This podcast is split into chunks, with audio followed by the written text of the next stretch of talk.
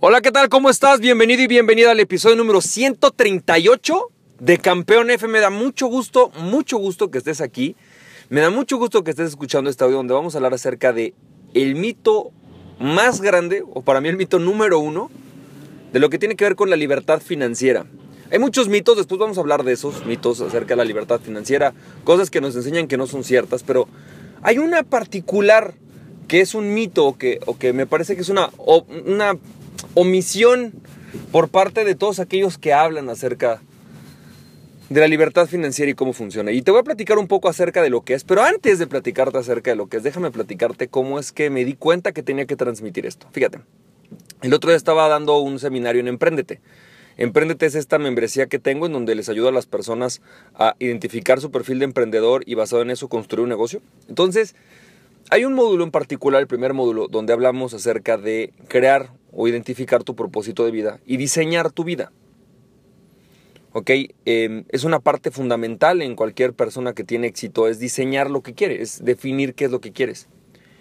Y entonces estábamos en el seminario y una parte donde diagnosticamos a las personas y en el diagnóstico nos dice si han hecho un diseño o no de su vida, si tienen claro esa, esa parte de su vida o no, etcétera, ¿no?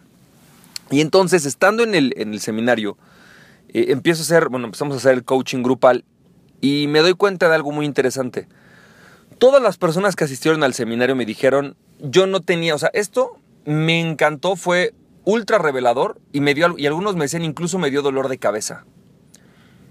Y platicándome, me decían es que me dio un buen dolor de cabeza, o sea, verdaderamente me puso a pensar, me costó trabajo, eh, fue algo, o sea, algo, algo complicado, ¿no? O difícil, un reto, pero un, un reto bueno, un reto que me gustó. Esa era como la reacción de las personas. Y entonces, eh, les platicaba o en ese momento me di cuenta de una mejor manera de explicar el tema de la libertad financiera. La libertad financiera, mucha gente dice que se consigue a través de conseguir un, un, negocio, de establecer tu negocio. Ahí es cuando tú alcanzas la libertad financiera. O la libertad financiera se da cuando eh, tú tienes suficientes activos que te pagan como para vivir y no tener que trabajar para vivir. Y es como, esa es la libertad financiera, casi casi que échate a dormir, ¿no? Y tú ganas dinero mientras te rascas la panza, y así es como nos lo venden. Sin embargo, si tú ves a cualquiera de los que son libres financieramente, en el sentido de que tienen mucho dinero, ¿no? Básicamente la gente con mucho dinero, ni se están rascando la panza, ni están en la playa viendo, tomando daiquiris, ¿no? Son gente ultra trabajadora, son gente que trabaja mucho, que se esfuerza un montón. Y entonces déjame hacerte una pregunta, ¿qué demonios es la libertad financiera? ¿Dónde empieza la libertad financiera? Para mí, todas las personas, todos somos libres financieramente. Esto quiere decir que todos ejercemos una responsabilidad sobre nuestras finanzas. Todos. Todos ejercemos, tenemos una responsabilidad sobre la cantidad de dinero que tenemos o no. Así que, ¿cuál es el mito más grande? El mito más grande de la libertad financiera es que la libertad financiera se consigue a través de un vehículo. El dinero, ¿no? Un, un negocio, tu emprendimiento. Y esto es falso.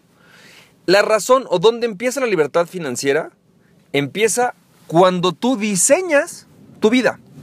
Mira, el sistema la sociedad, el mundo, crearon un diseño acerca de cómo debería de ser tu vida. Por ejemplo, si eres mujer, ah, te tienes que casar desde los 30, ¿no? En Latinoamérica así es el diseño. Eh, para cualquier persona en general es cuando tú termines la universidad te vas a trabajar. Ese es el diseño. Alguien diseñó que esa era la vida que tú tenías que tener.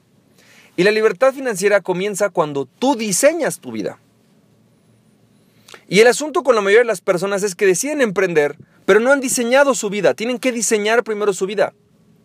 Incluso antes de trabajar, antes de crear, de ir a, tomar una carrera, el primer punto en donde tú te haces adulto a los 18 años, deben decirte, a ver señor, antes, o sea, sacas tu IFE y haces el diseño de tu vida.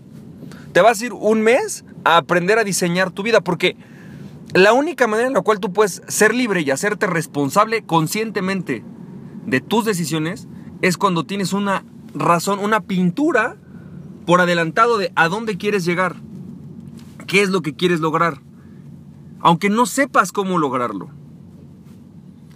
La clave empieza cuando tú diseñas tu vida. El asunto es que justamente, ¿no? Eh, nos hemos vendido diseños de alguien más. Y decimos, ah, el empleo. Y después, ah, no, no, emprender. Pero ¿sabes algo? Esos son solamente vehículos. La clave es tener un diseño. El diseño tradicional es naces, ¿no? Creces, consigues un trabajo, te reproduces y mueres. A veces pasa al revés. Te reproduces, ¿no? Consigues un trabajo y luego creces y mueres. Y no es así, no somos plantas. Ese diseño ya está prediseñado.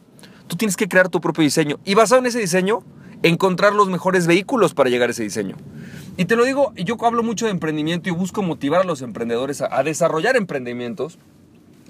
Y suena adverso o suena más bien confuso que yo diga, señores, no, espérate, no tiene que ser el emprendimiento. El emprendimiento es solo un vehículo. Hablemos del diseño de tu vida. Y a veces ese diseño de tu vida puede significar que vayas y tomes un empleo, que te vuelvas autoempleado, que ocasionalmente seas inversionista, que ocasionalmente no hagas nada. Porque ese es el diseño que creaste. Y ese es el camino que se requiere para llegar al diseño ¿no? que tú diseñaste, para poder llenar esa pintura que creaste. Pero la libertad financiera no puede empezar hasta el momento en el cual no tienes un diseño, porque si tú no tienes un diseño antes, lo único que va a pasar es que de repente vas a crear un negocio. Es más, puede ser que para tu mala suerte ese negocio funcione. Y ese negocio va a requerir que inviertas mucho tiempo, que trabajes más de lo requerido, que pagues precios muy altos y de repente voltees y tengas 40 años, o voltees y tengas 50 años, o voltees y tengas X tiempo o X edad y digas, odio mi negocio, no me gusta. Este negocio que estoy haciendo no es el negocio que yo quería. Yo quería un negocio para, y pones ahí un, no sé, poder estar más tiempo con mi familia, poder ganar más dinero, poder viajar por el mundo, y lo último que me permite mi negocio es eso. Entonces lo primero que tienes que hacer es diseñar qué es lo que quieres. Si tú quieres viajar por el mundo, tienes que diseñar un negocio, una vida profesional, una carrera, un trabajo, un autoempleo, lo que sea que te permita lograr eso. Si tú lo que quieres es pasar tiempo con tu familia, tienes que diseñar un trabajo, un empleo, un negocio, un autoempleo que te permita pasar tiempo con tu familia. El problema es que nunca nos sientan a diseñarlo. Así que yo te hago una invitación hoy. Siéntate a diseñar tu negocio. Siéntate a diseñar tu vida. Y basada en tu vida, crea un negocio que te lleve a esa vida. Vas a tener que pagar precios, claro. Obvio. Habrá momentos donde digas, estos dos años voy a ver menos a mi familia para que los próximos dos años pueda ver más a mi familia.